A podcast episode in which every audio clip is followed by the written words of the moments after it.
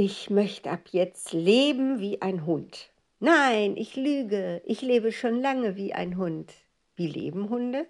Wo es gut riecht, da gehen sie hin und wo es schlecht riecht, da gehen sie weg.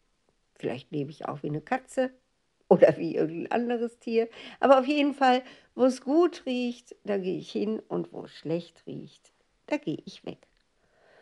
Wenn es mir irgendwo nicht mehr gefällt, dann urteile ich da nicht drüber. Ich muss mich nicht dagegen absetzen. Ich muss mich nicht moralisch darüber erheben. Ich muss nicht sagen, mein Chef ist irgendwie charakterlich Narzisst, ne, sagt man ja heute oft, oder irgendwie hatte eine schlechte Kindheit und ist verstört oder die Leute sind ja alle so skrupellos und egoistisch. Nein, ich bin skrupellos und egoistisch. Wo es gut riecht, gehe ich hin und wo es schlecht riecht, gehe ich weg. Kann man egoistischer sein? Und ich merke ja auch, ne, das, was ich dann will, wenn ich so unverfroren so lebe, ist ja gar nichts Schlimmes. Also das heißt ja nicht, dass ich Lust habe, irgendjemandem was zu klauen oder Reifen zu zerstechen. Nein, genau das Gegenteil. Wenn ich wirklich mir selber das zugestehe, zu sagen, wo es gut riecht, da gehe ich hin, wo es schlecht riecht, da gehe ich weg. Und wenn eben die Menschen irgendwelche Wünsche haben, von denen ich sage, ach, das sind aber nicht meine Wünsche, dann bin ich weder neidisch, noch rachdurstig, noch beleidigt, noch fühle ich mich von ihnen im Stich gelassen. Ich meine, die sind ja nicht für mich verantwortlich. Die können ja machen, was sie wollen.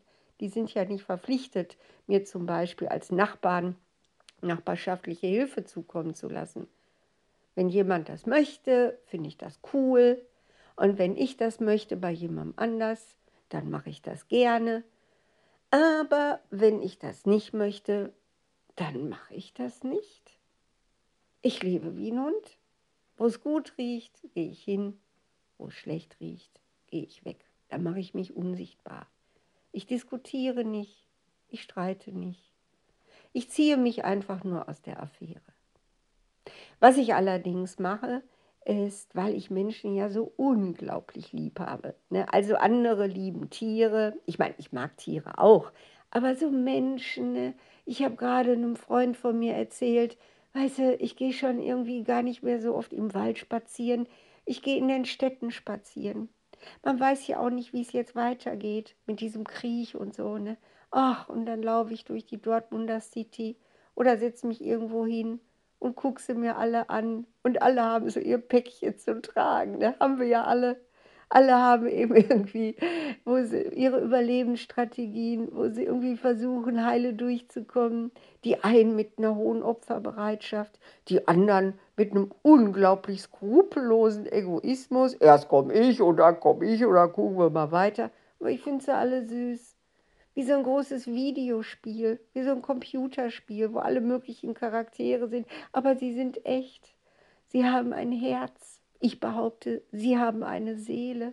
Und so begegne ich hier ganz vielen Seelen, die gerade in einer ganz anderen Lektion vielleicht verankert sind.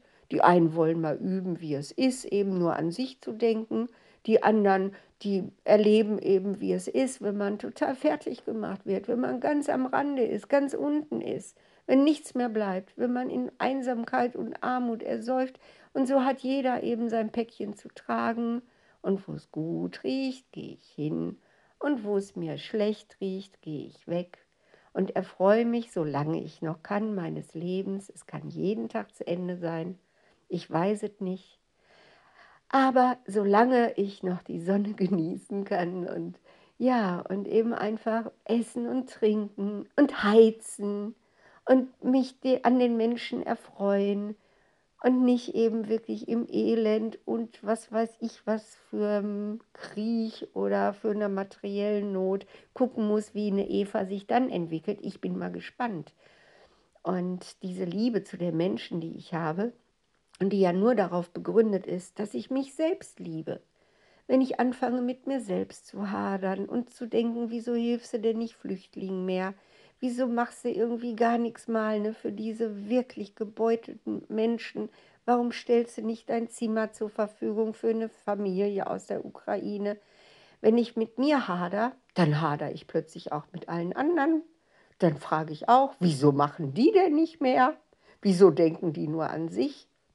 Wenn ich aber sage, ja, ja, so ist sie, die Eva, die ist einfach gemütlich und verwöhnt. Die hat keine Lust, ihr Zimmer zur Verfügung zu stellen. Vielleicht kommt ja mal eine Zeit, wo auch sie dann mal sagt, okay, natürlich stelle ich mein Zimmer zur Verfügung. Ich will nur noch ein einziges Zimmer in dieser Wohnung. Alle anderen stelle ich zur Verfügung, nicht weil die Regierung mir das aufzwingt, sondern weil wirklich mein Herz es mir sagt, weil ich es will, weil es sich gut anfühlt, mit anderen dann alles zu teilen, was man hat.